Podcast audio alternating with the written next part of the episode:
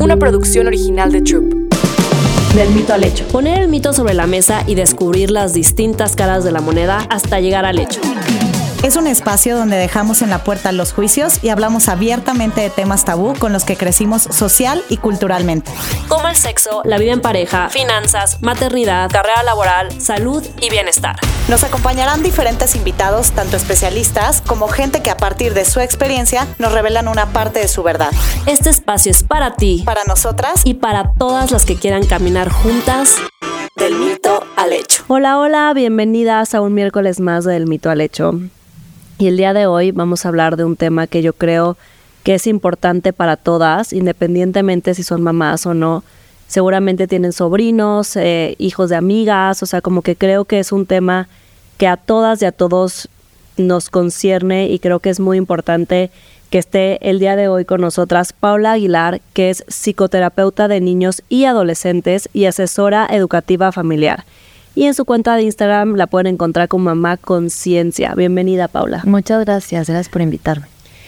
Y pues bueno, justo el día de hoy queremos hablar de un tema que lo decíamos antes de arrancar este episodio que nos pone la piel chinita, ¿no? Que realmente es algo que pues es duro porque es algo que sucede y que a veces, o sea, como mamás, o sea, entender que, que nuestros hijos podrían llegar a pasar por eso, o sea, a mí se me, se me corta la voz y, o sea, me pongo, o sea, en estado de shock de no, no quiero, obviamente, quiero proteger a Martina, que es mi hija, como que esto le suceda y creo que eh, por eso es tan importante hablar de este tema. Y hoy vamos a hablar con Paula como todas estas partes, sobre todo de tratar, obviamente, de prevenir el abuso sexual infantil.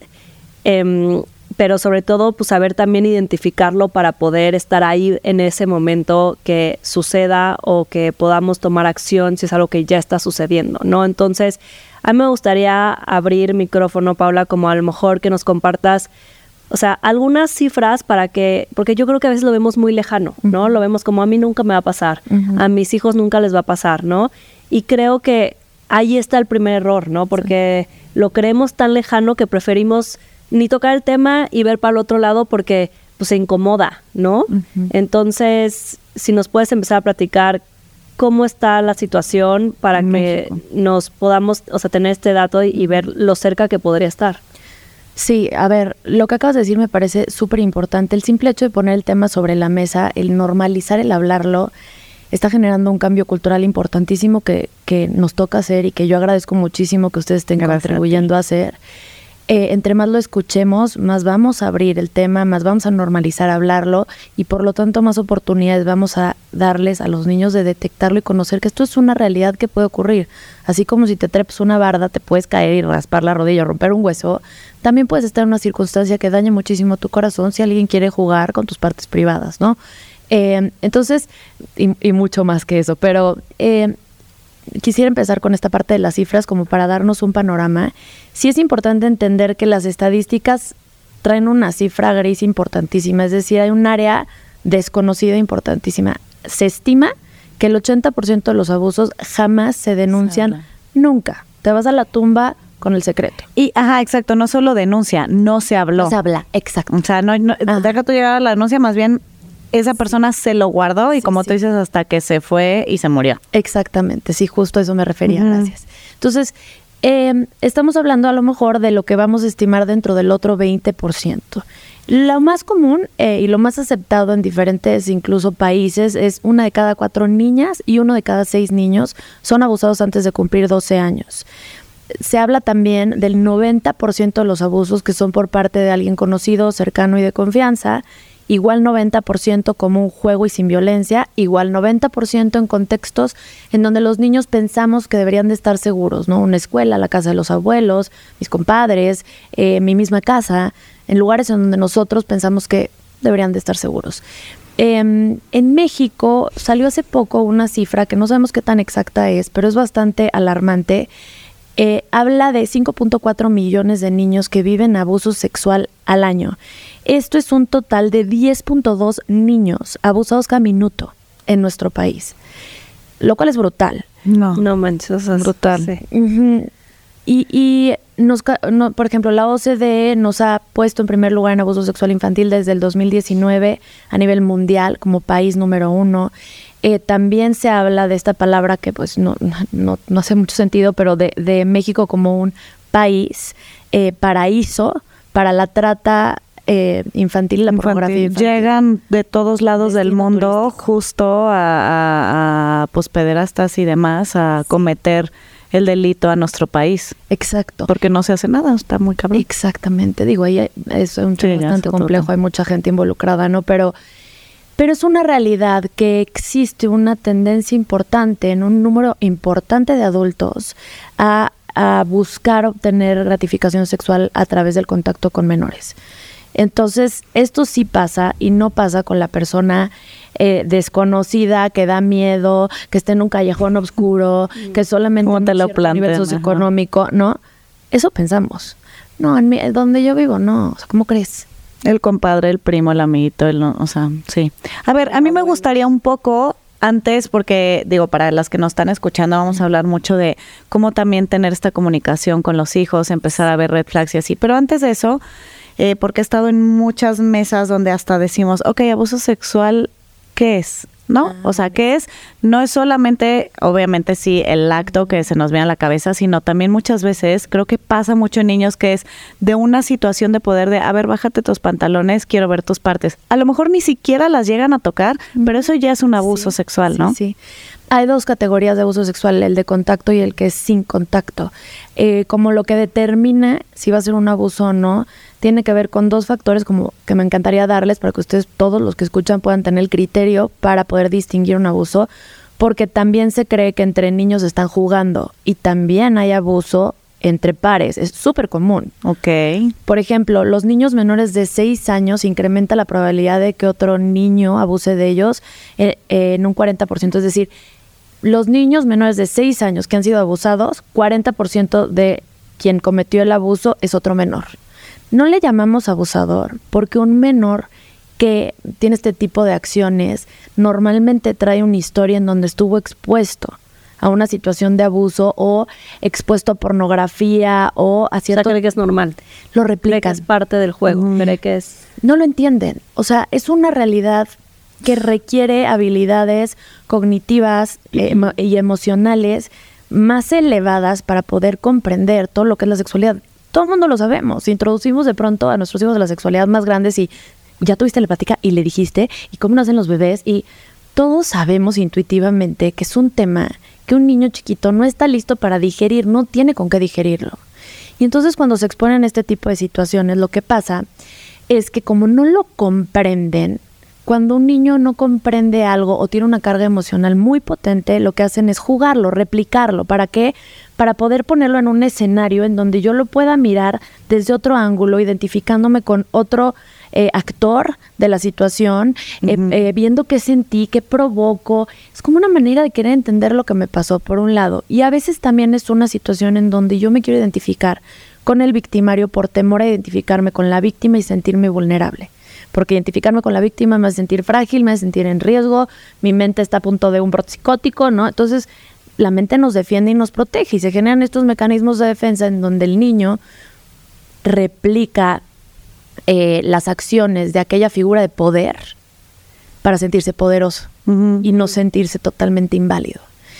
Ahora, les decía que hay dos factores importantes como para poder comprender y discernir cuándo es abuso y cuándo no, y ahorita les hablo de los tipos. Dos pilares importantes van a ser, uno, la diferencia de poder y de autoridad. Ese es un factor fundamental para poder decir esto es una situación de abuso o no lo es. Y dos niños de cinco años, ¿puede tener uno más poder sobre el otro? Absolutamente sí. Sí, me tocó un caso, unos dos chiquitos de cinco años, uno había estado expuesto a ver pornografía, la pornografía genera un circuito como muy parecido a una adicción a nivel neurológico, y entonces este chiquito no paraba, no podía parar de buscar el momento para robarse un celular, agarrar un- una tableta y buscar pornografía. Y entonces cuando ve disponible el celular de la mamá del amiguito, lo toma, invita al amiguito al baño, lo pone a ver pornografía. Sí, ahí hay una desigualdad de poder. El niño ya había tenido esa experiencia, el otro no. Conocía información que el otro no, no, conocía. Por supuesto, podemos hablar de tema de temperamento también, niños más dominantes que otros. Podemos hablar también de temas físicos, ¿no? A lo mejor un niño más corpulento, más fuerte que otro, pero sí se da entre menores. Y otra, el otro factor que va a ser clave para poder discernir si se trata de un abuso va a ser la intención. ¿Cuál es mi intención? Mi intención es conocer tú que tienes, yo que tengo, porque estoy en un rango de etapa fálica entre dos años y medio y cinco y medio, seis. De curiosidad. Sí, porque quiero saber, igual que quiero saber cómo funciona el ojo, la nariz, o sea, sí, todo. Sí, Chloe conmigo es de que, ay, tus boobies, tus pompis, o sea, de que, de que, ah, ah pero pues obviamente sin ese connotación. Exacto, porque la intención es conocer, entender, mm, aprender a moverme en un mundo que tiene muchas realidades que desconozco y esta es una de ellas y es un momento en donde tienen curiosidad por conocer. Pero ahí Paula, por ejemplo, o sea, justo, o sea, Martina que también tiene dos cicachitos ya está empezando justamente como a ubicar y a decir y a, tocarse, ya, ya sabes, o sea, ¿qué tanto lo tratas igual que, o sea, lo normalizas y que ojos, nariz, eh, vulva, ya sabes, o, o sea, si empiezas a ponerle una connotación distinta a esas partes, o sea. Sí, qué importante pregunta. Tenemos que normalizar dentro del esquema corporal, pero tenemos que enseñar que cada parte del cuerpo es diferente, cada parte del cuerpo siente diferente y cada parte del cuerpo se cuida diferente. Yo siempre les digo a los niños, ¿quién de aquí se cepilla los dientes? Y todos, yo, ¿quién de aquí se cepilla los ojos? No, claro que no. Cepillar los ojos, cepillar los dientes es cuidarlos o es lastimarlos. Es cuidarlos. Cepillar los ojos es cuidarlos o es lastimarlos. Es lastimarlos. Sí, la misma acción puede ser muy padre para una parte del cuerpo y muy fea para otra parte del cuerpo. Entonces como que ahí está el matiz un poquito. Ya. Ahora, entonces la intención va a ser, regresando a lo de los pilares, la intención va a ser importante. Si mi intención es provocarte una sensación corporal muy parecida a lo que sería un placer sexual adulto o provocármela a mí, entonces sí estamos hablando de una situación de abuso. Si yo te toco así con un dedo tic, no es lo mismo a que si yo te estimulo con mi mano, ¿sí? Eh, por ejemplo, en, un movimiento como muy clásico de la masturbación masculina, ¿no? Hacer esto, un niño a otro, no. Hacer esto, Dentro sí, tocarle el pene, o sea, de que así a... Ver cómo se mueve, o sea, no sé de qué consistencia está, esta curiosidad por conocer. Entonces, esos van a ser criterios. Ahora, el abuso deja un impacto en el desarrollo psicológico del ser humano importantísimo. Y es ahí donde se determina también eh, eh, que hay abuso de contacto y de no contacto, porque va a haber una huella. ¿Qué tan profunda es la huella? Depende de tres factores, la frecuencia, no es lo mismo una sola vez que durante 15 años tres veces al día. ¿Sí? La intensidad de contacto o de no contacto, que ahorita toques cada cosa, pero también la intensidad incluye no solo si de contacto o de no contacto, la intensidad también incluye quién perpetró el abuso. Estoy trabajando ahorita con una chava, una joven, que se acercó conmigo a decirme, Pau, tienes que hablar más del abuso de la madre a los hijos. Y entonces me, me empieza a contar ella su historia su historia de abuso por parte de su mamá. Eh, Qué fuerte. El impacto del abuso de una madre es mucho más intenso. ¿Abuso sexual? Abuso sexual, de la mamá hacia su hija. Durante tres años ocurrió. Entonces, sí, ¿te fijas? Es impensable.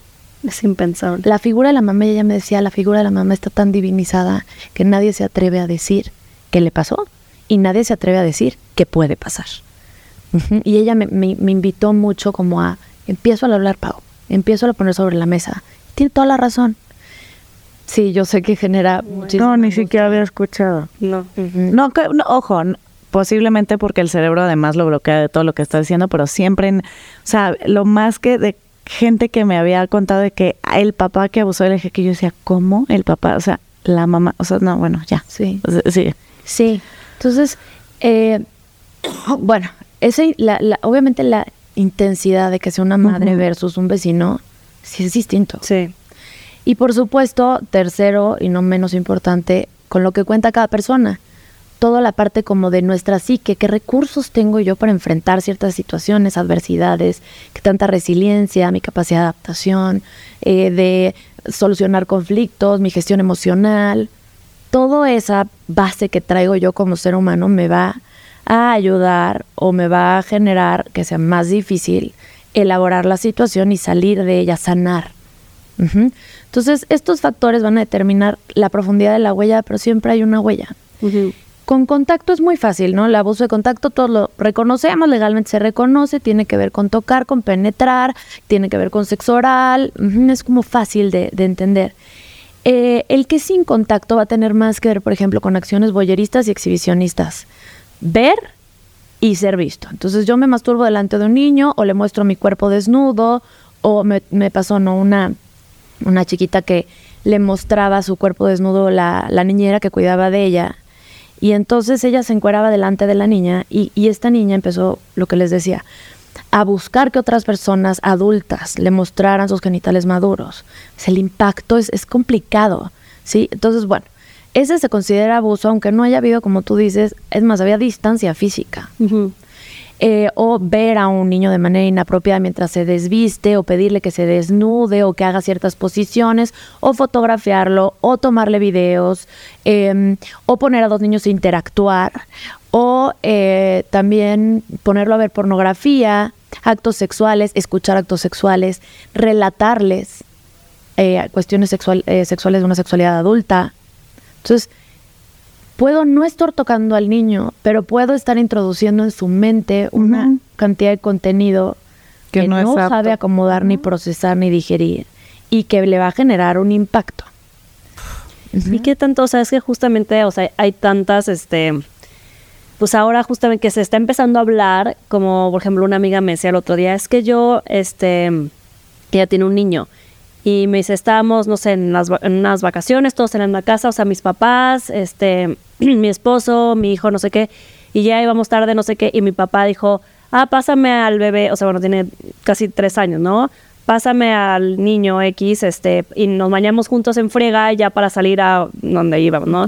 Y ella dijo, no, es que no, no puede empezar a normalizar ver otro adulto que no sean sus papás, este, desnudos, ya sabes, o sea, y yo dije, wow, o sea, cosas así como que a lo mejor, o sea, y obviamente el, el abuelo no, o sea, ya sabes, dijo, a ver, yo lo baño en friega, Sí, me estoy que se bañe bañando, ajá, conmigo. que se bañe conmigo, ajá, tiene dos años y medio, ya sabes, y ella así, no, es que yo escuché que, que no, que no empiece, no puede empezar a normalizar, o sea, como que, ¿qué tipo de, de prácticas o de cosas, o sea, como esta, o sea, ahorita me vas a decir si, si tiene algo de verdad o no, eh, o sea, podemos empezar a cuidar nosotras de, no sé, o sea, por ejemplo, yo pienso en Martina, o sea, se, se puede, o sea, la, la verdad nunca lo hacemos, pero pues de que se bañe con Andrés, o sea, mi esposo, o sea, de que en la regadera o no, o conmigo, o ya ni es, o sea, como que ya también siento que ya hay tantas cosas que ya no sabes cómo, cómo reaccionar en ciertas cosas o cómo actuar en ciertas cosas.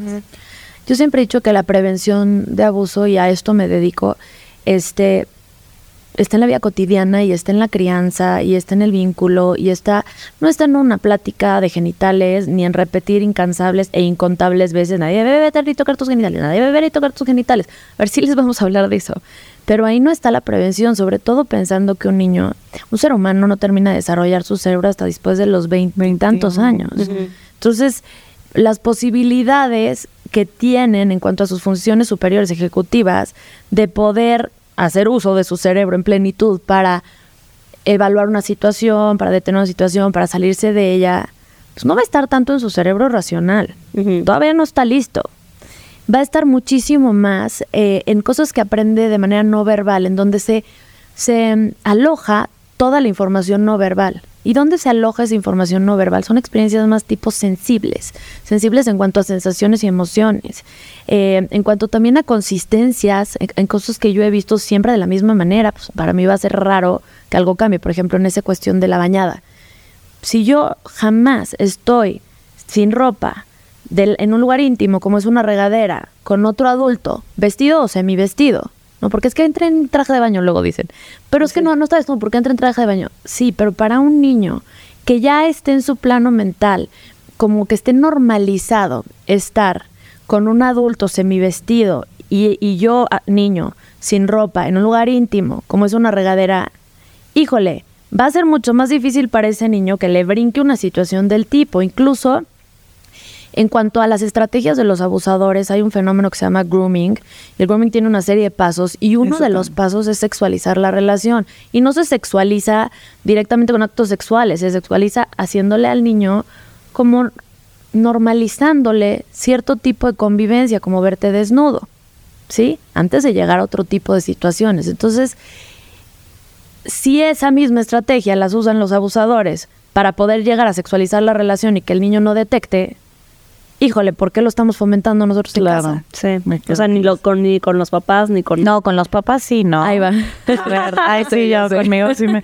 Yo chin, ya la cagué así de que no, pues ya. Pues por publicidad se me hace como que es mi, mi único momento. Sí, yo también. o sea, yo, yo sí, ajá, yo no, no todos los días, pero, o sea, en los fines de semana me baño Sí. con Chloe. Es muy común, o sea, es común, incluso es práctico. La realidad es que es sí- eso sí va a implicar un esfuerzo, sí, pero sí mi recomendación es procuren, sobre todo a partir de los tres años y medio, que ellos ya tienen las habilidades para hacerlo de manera independiente si les enseñamos, sí, a lo mejor de pronto con un poco de supervisión y demás, pues estamos cerca y tal, pero que ellos se vayan haciendo cargo de todo lo que tenga que ver con su higiene, con su cuidado, con su salud, sobre todo en cuanto a sus genitales. Entonces, sí, sí es la recomendación. Y más que nada, más que porque le estés dañando o generando algo, como dijiste, ya la cagué, ¿no? Sí. Este, más que porque la hayas cagado, para ayudarle a que sea más fácil detectar una A situación. entender. Sí, que puede ser inadecuada. Ya, ya, ya. Y bueno, me gustaría también, digo, es que no, este tema creo que tenemos que Sí, tener sí. cinco partes, pero ind- aparte de la prevención y así, que yo creo que todas las que estamos escuchando, ¿qué red flags, no? Con tu niño de dos, tres, cinco, seis, ocho años, empiezas a ver estas red flags de cómo se empiezan a comportar. Entiendo, digo, ahorita nos vas a decir que si se empieza a aislar y así, pero yo creo que hay muchísimas red flags Sí. que no te imaginarías que puede ser un, un foco importante para de repente poner atención, ¿no? Sí, sí, sí. Les- lo- los, se los voy a repasar todos los, como la sintomatología que pueden observar y después igual retomamos más estrategias para que la gente no se quede angustiada y sepa qué hacer, ¿no? Sí. Aparte de lo del baño. Em, los niños siempre comunican, siempre, siempre te van a comunicar. No con palabras normalmente, pero siempre te van a comunicar. El chiste es tener la atención para poderlos observar, la sensibilidad para poder notar qué te está diciendo, sí, y esta posibilidad pues de identificar ciertas cosas que te brinquen o que digas, "Mm, esto no pasaba antes o "Mm, me llama la atención. Ahí les va. Eso eh, son varios síntomas los que vamos a ver. El primero, y es el único que es exclusivo de abuso sexual, es decir, solo se presenta cuando hay una situación de abuso sexual, es la sexualización de la conducta.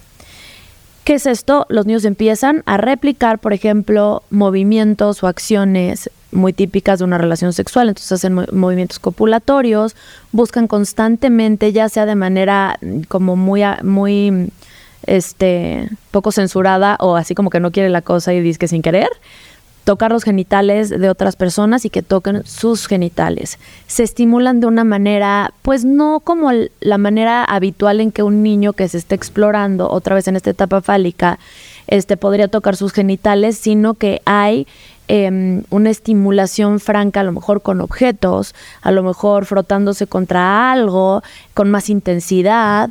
Hay incluso a veces sonidos sexuales, ¿no? Estos ruidos muy propios de un acto sexual. Eh, palabras que usen lenguaje que es como inesperado de un niño de esa edad, no tendría por qué tenerlo, de dónde lo sacó.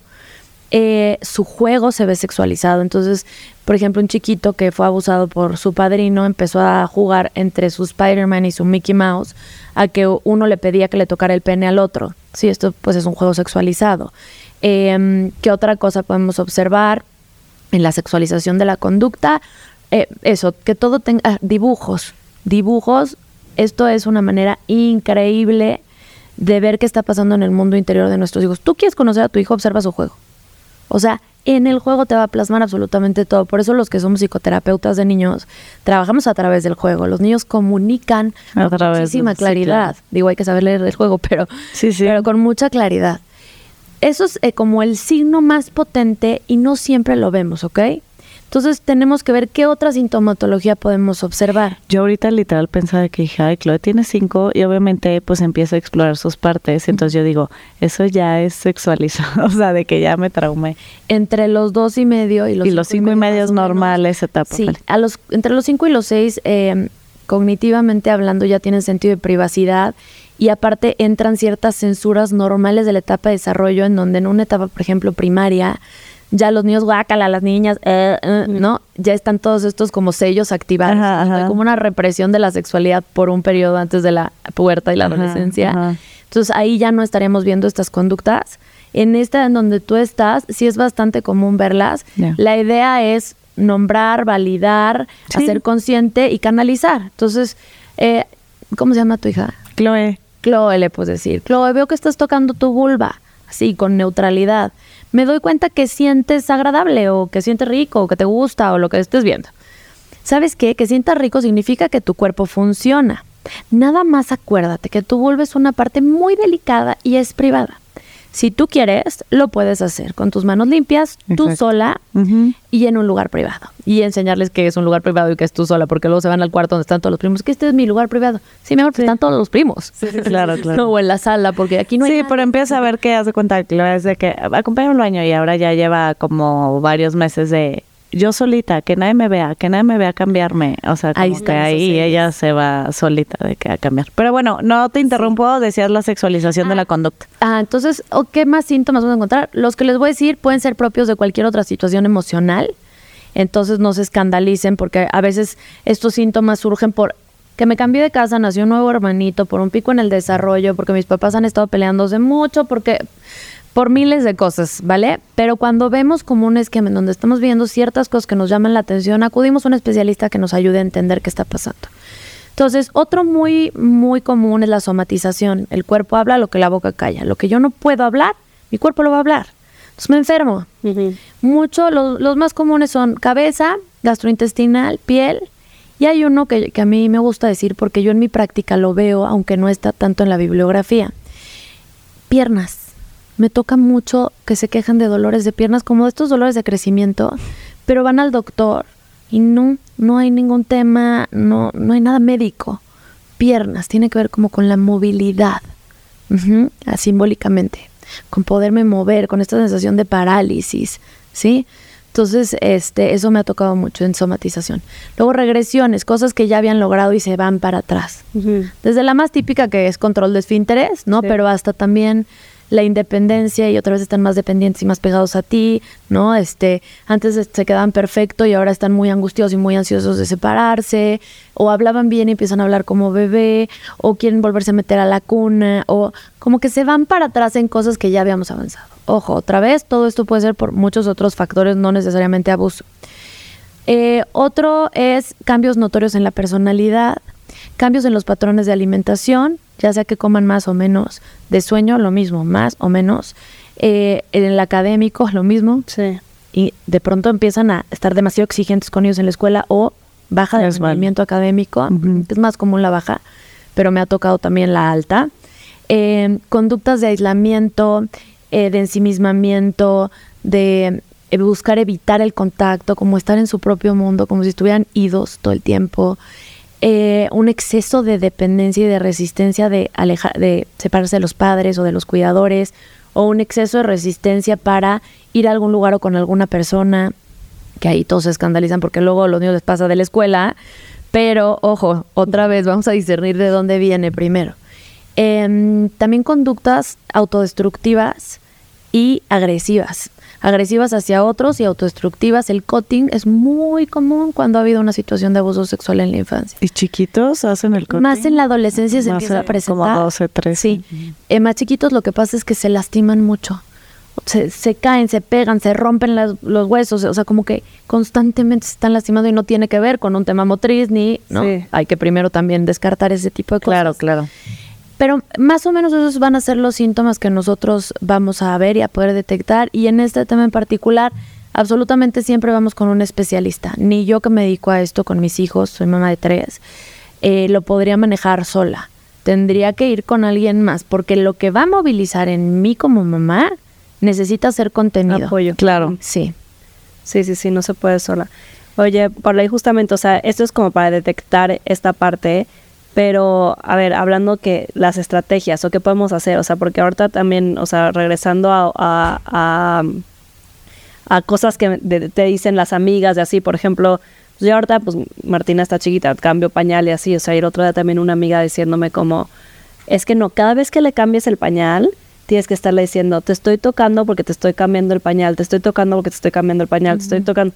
Y yo, o sea, como que lo, empecé a hacer una vez y ya después, o sea, dije, o sea, le cambio el pañal tres, cuatro veces al día, o sea, es así como que dije, estar aparte también, o sea, luego la, la, la, la, parte de que lo escuchamos de amigas, pero no nos informamos, ya sabes, entonces, como que digo, ya que tanto, o sea, como que qué estrategias a lo mejor sí podemos usar para, este, para, como decías hace ratito con Nat, o sea, no es que esté mal bañarte con Chloe, ya sabes, sino que haciendo este tipo de cosas la vas a ayudar a ella a identificar qué está bien y qué está mal, ¿no? Exactamente. Eh, lo que dices es muy cierto en el sentido también de que a veces podemos sobrecargar el tema porque nos da a nosotros mucha ansiedad y entonces depositamos en el desarrollo eh, psicosexual de nuestros hijos esa misma ansiedad y nos sale también contraproducente, mm. porque entonces no desarrolla una sana sexualidad por esta sobrecarga de nadie te puede ver y tocar, nadie te puede ver y tocar, nadie te puede ver y tocar. O sea, es muy artesanal esto, porque por un lado necesitamos ayudarles a desarrollar una sexualidad sana y por otro lado tenemos que comunicar también que puede haber ciertas situaciones que los dañen y que tienen que saber cuidarse. Entonces, mucho estar en el tono emocional que pongamos y sobre todo yo siempre les digo a los papás, analiza qué te, qué te mueve a ti, qué te hace sentir a ti este tema porque eso es lo que consciente o inconsciente, más, más inconscientemente, vas a depositar en los conceptos que tenga tu hijo de su propia sexualidad. Se transmiten, los plasmamos ahí. Entonces hay que trabajarnos muchísimo nosotros y si nos genera alguna emoción, yo siempre digo, si tú estás incómodo o estás sintiendo angustia o, alguna emoción, verbalízala para que tu hijo entienda qué es, cómo se llama y que te pertenece a ti y no tiene nada que ver con él o con ella. A mí me preocupa porque, o a mí me pone nervioso hablar de este tema, porque cuando yo era niña mis papás lo trataban como si no se pudiera hablar y yo me quedé con esa sensación. Por eso me ves nerviosa cuando hablo contigo. Ese tipo de cosas les ayudan un montón a decir, ah, ok, es mi mamá y su historia, no que el tema tenga una, una, cuestión ahí mala. O... Pero lo del pañal, por ejemplo, eh, sí es recomendable narrar, como ir describiendo lo que haces. ¿Qué No siempre, no todos los pañales. De vez en cuando, ¿no? Decir, mi amor, te voy a cambiar el pañal porque tienes popó. Acuérdate que si te quedas con popó, te puede lastimar la piel. Entonces, mamá te tiene que quitar esa popó para que no te lastimes la piel. Mira, te estoy abriendo el pañal, ya agarré una toallita húmeda, te estoy limpiando, listo, ya quité la popó, ya puse el pañal nuevo, ya lo cerré. Mucho cuidado en mientras cambiamos pañales no jugar, porque a veces es típico de ay, ¿no? Mientras estás cambiando el pañal, no relacionemos el tema como el del contacto con los genitales con el juego. Por ejemplo, es un tip muy sencillo, pero no, no se nos ocurre, ¿no? Es como que guerra por cambiar el pañal y como que la distraes con algo. Sí. O sea. Ah, la puedes distraer, puede traer su juguetito, su cuentito, lo que sea. Sobre todo en la en la que tú estás, que los cambios de pañal son imposibles. Guerra, o sea, la tengo que me convencer y justamente le, le, trato de explicar eso, porque ya o sea, ya me avisa, pero luego se arrepiente porque no quiere interrumpir el juego, ya sabes. Entonces, como, ya, ya me dice, pues yo, bueno, te cambio. No, no, no, no, no es cierto, no hay. Ya sabes, o sea, porque, y yo no hacía, y es guerra, y pues veo cómo la distraigo. Pero pues sí. Mira, la idea principal que, te, que, que yo creo que con esto podemos utilizar el criterio que cada familia necesite, pero teniendo en mente la finalidad. ¿Cuál es la finalidad? Que tus hijos entiendan que tú solamente los tocas o los ves mientras ellos no saben hacer solos temas de su higiene y temas de salud. Y que se trata de una intervención breve. Es decir, yo pongo una pomada y la pongo rápido. No sobo mientras pongo la pomada y yo te cambio el pañal y no me quedo jugando, no te acaricio. Solo te quito popó, te quito pipí, te pongo el nuevo pañal y ya está. Entonces, mientras tengamos claro ese criterio, ustedes pueden como este movilizar lo que tengan que movilizar de acuerdo a la necesidad de, de cada hijo, ¿no? Sí. ¿Qué, ¿Qué, otras cosas, Pau, o sea, podríamos o sea, decir, o sea, para diferentes edades, ¿no? Que decir, o sea, esto es algo que a lo mejor antes se usaba y que no pasaba nada y ahorita ya más bien hay más conciencia de ya no hacer esto, ya no decir esto o tratar ciertas cosas con los papás, los abuelos, o sea... Sí, a ver, para mí la clave de la prevención de abuso, como hablamos hace rato del tema de las posibilidades y las limitantes que tiene un niño por su mismo desarrollo, eh, la clave para que un niño sepa detectar un abuso va a ser que el niño esté en muchísimo contacto con su cuerpo. Hay veces que aprendemos como seres humanos a desconectarnos y nos desensibilizamos. Dejamos de ser conscientes o de poner atención a lo que siente nuestro cuerpo. Entonces, no sabemos cuando algo es cómodo o incómodo, no lo sabemos pensar y no lo sabemos registrar. Si tu hijo está eh, como muy habituado, y esto nosotros le ayudamos a desarrollarlo, a estar en contacto con su cuerpo, a registrar sus sensaciones corporales, a clasificarlas como cómodo o incómodo y a tener constantemente la experiencia en casa, con tu autoridad que respalda esta experiencia, de que esa sensación de incomodidad es suficientemente válida para poner un límite y decir que no. Si un niño sabe detectar esta incomodidad corporal, ¿no? Y tiene la experiencia de detener cualquier acción que sea, aunque no sea nada malo, basado en cómo me estoy sintiendo en mi cuerpo, en mi incomodidad, y se le respete en su casa ese no, ese límite, y sobre todo lo que tiene que ver con el cuerpo. O sea, con dar besos, abrazos, cosquillas. Y que ahora ya es como, no tienes que dar, o sea, cuando llegas a saludar a un lugar, no es obligatorio saludar a los tíos, a los abuelos de beso, o sea, es como... Puedes decir hola, usar tu voz, tu mano, hola. O sea, hay que enseñar el convencionalismo, pero hay muchas formas de tener el convencionalismo. O sea, sigue habiendo adultos que tú los ves francamente incómodos cuando te saludan. Que dices, pobrecito, mejor que se la ahorre porque se le está pasando fatal de saludarme. Sí, sí, sí. ¿No? Este, entonces, eh, la incomodidad, el aprender a poner límites, por ejemplo, van a ser dos cosas que nos van a ayudar muchísimo. Eh, el que sea un tema que se piense. Culturalmente, como no se habla del tema, ni siquiera cuando le enseñamos a un bebé de ¿dónde está tu cabeza? ¿Dónde están tus ojos, tu nariz, tu boca, tus hombros, tu panza, tus piernas, tus pies? Nos saltamos los genitales.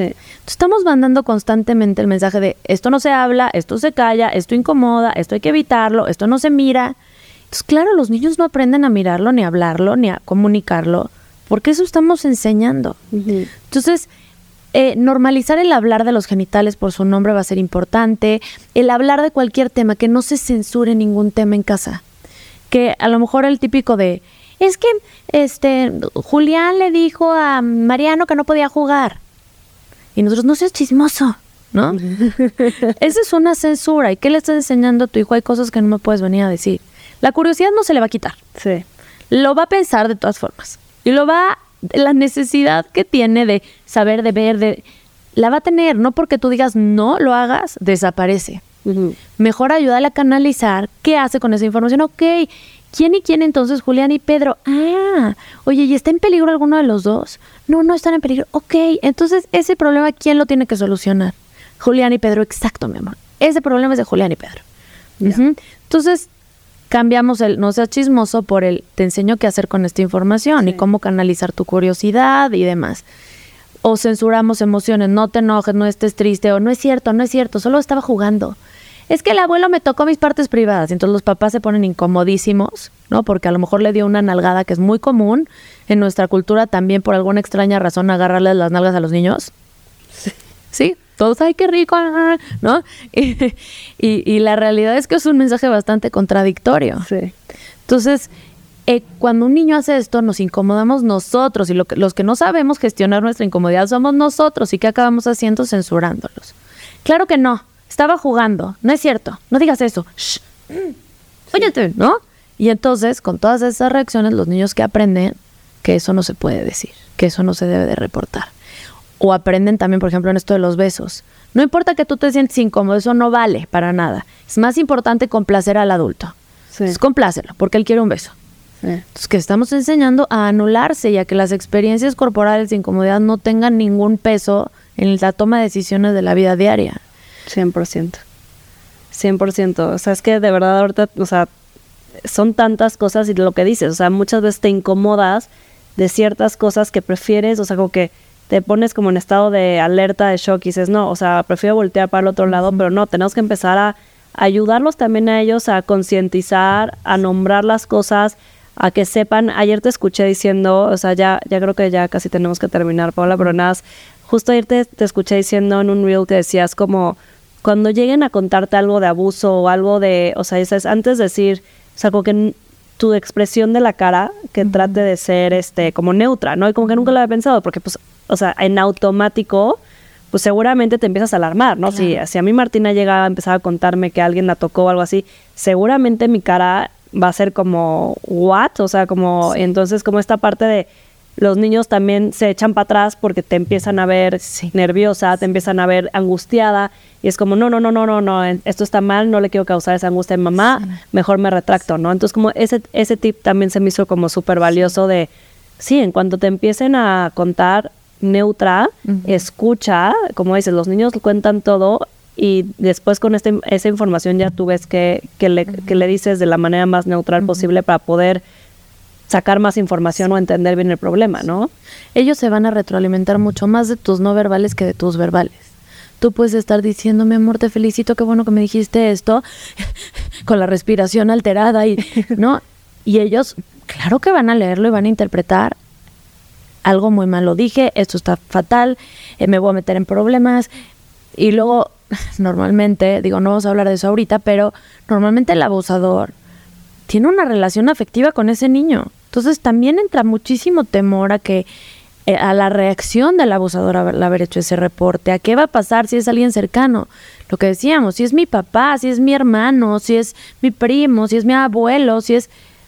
Entonces, el temor a lo que va a pasar, a las implicaciones familiares, a me van a creer o no me van a creer.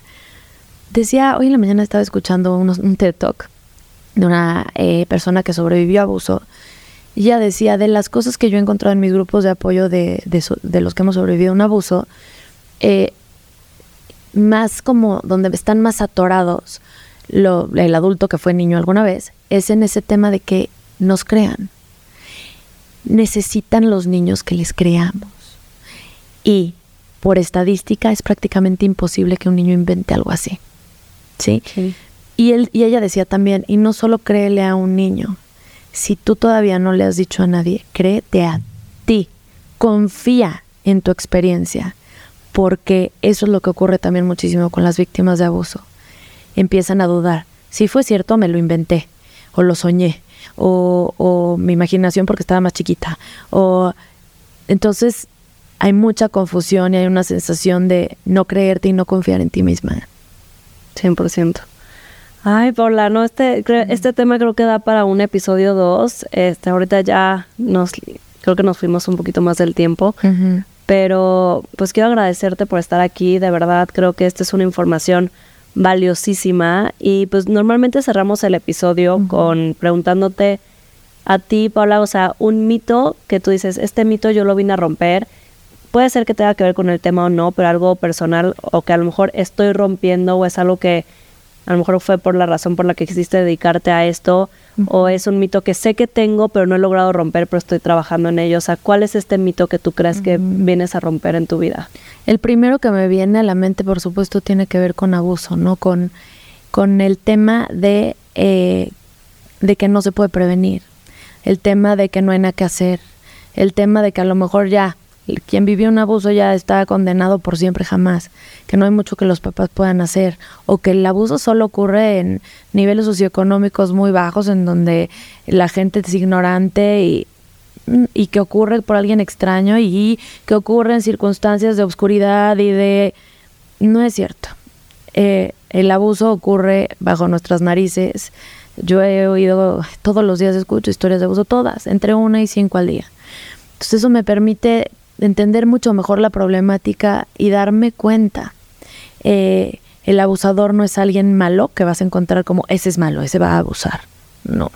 Suelen ser bastante encantadores, suelen ser serviciales, suelen ser atentos, suelen buscar contener y llenar las necesidades de los niños. Entonces, como hay muchos mitos, creo que alrededor de, de este tema, que, que pienso que junto con muchos otros profesionales eh, de, la, de la salud mental y emocional estoy rompiendo. Me encanta. Pues muchas gracias por estar aquí.